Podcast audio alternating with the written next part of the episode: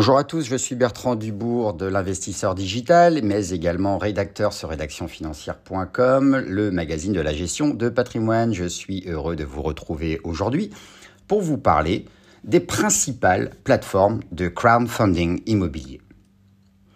Le crowdfunding immobilier permet d'investir son argent dans un programme immobilier par le biais d'une plateforme web spécialisée. Plusieurs investisseurs mettent en commun leurs avoirs dans un programme. En contrepartie, les épargnants vont percevoir une rémunération souvent acquittable à la fin de l'opération. Pour le promoteur, c'est le gage de renforcer ses fonds propres. Le crowdfunding d'investissement immobilier permet donc de développer, d'optimiser et de diversifier ses allocations dans le véhicule d'investissement immobilier.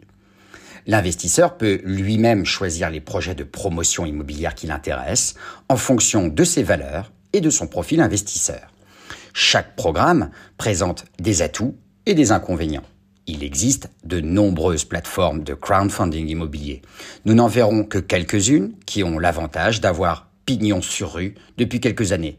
Pour les autres, celles que je ne citerai pas aujourd'hui, veuillez me pardonner, mais on se retrouvera sur d'autres publications liées à ce véhicule d'investissement très prochainement.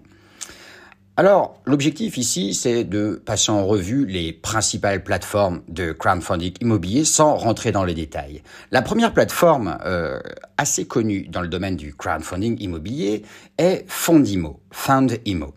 Fundimo propose des projets à ses investisseurs via une équipe d'analystes qui étudie chaque dossier avec une étude approfondie regroupant plusieurs points de contrôle pour éminer pour éliminer les projets hasardeux.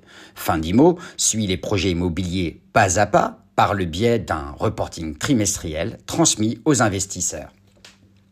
La deuxième plateforme de crowdfunding immobilier qu'on peut citer, c'est Citesia. Citesia propose aux investisseurs d'accéder à des placements immobiliers en analysant en amont les opportunités d'investissement. Il est possible d'investir de manière dématérialisée et sécurisée dans les projets selon votre profil investisseur, dès 1000 euros.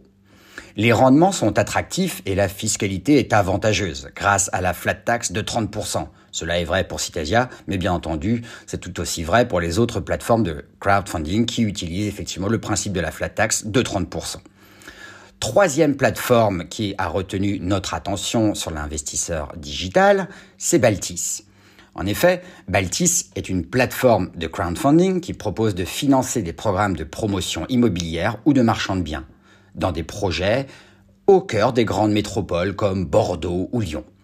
Les projets ont des rentabilités moyennes qui oscillent entre 8 et 12% Quatrième plateforme qui a retenu notre attention, c'est Rezer. Rezer est une plateforme de crowdfunding 100% immobilier.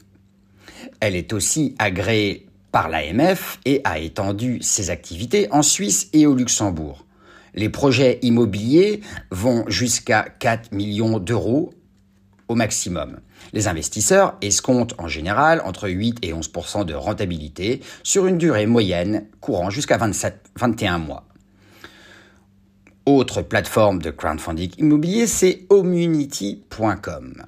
C'est une plateforme spécialisée dans l'investissement immobilier rachetée en 2019 par Tikeo Capital. Cette plateforme propose trois grandes catégories d'investissement, comme investir sur des SCPI, investir dans l'immobilier neuf ou investir dans le financement participatif. Enfin, dernière plateforme que nous verrons aujourd'hui, c'est Anaxago.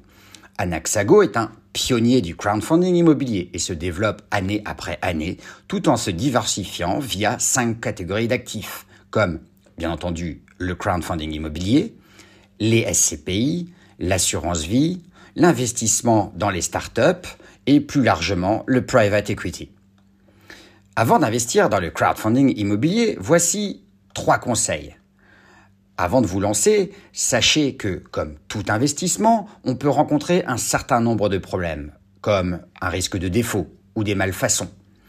Quoi qu'il en soit, il est fortement recommandé d'étudier le dossier de crowdfunding en amont pour vous assurer que le programme est situé dans une zone tendue avec une forte demande. Deuxième conseil, avant d'investir dans le crowdfunding immobilier, c'est qu'il faut toujours diversifier via différents programmes, voire même sur plusieurs plateformes. Enfin, dernier conseil, Troisième conseil avant d'investir dans le crowdfunding immobilier, c'est qu'il faut toujours vérifier que les permis de construire sont bien octroyés et que tous les recours ont été purgés. Enfin, un dernier mot sur la fiscalité du crowdfunding immobilier, mais que l'on a évoqué notamment lorsqu'on parlait de Citesia tout à l'heure, les intérêts des obligations sont imposés au taux de prélèvement forfaitaire unique, c'est-à-dire la flat tax, de 30%, c'est-à-dire 12,8% d'impôts plus 17,2% de prélèvements sociaux. Voilà, cet article ou ce podcast n'est pas un conseil à investir. Il faut faire vos recherches avant d'investir dans le crowdfunding immobilier, qui reste un placement risqué. Les performances passées euh, ne sont pas garanties dans le futur. Rappelez toujours vous de cela. Voilà, je vous dis à très bientôt pour un prochain podcast. Ciao, ciao.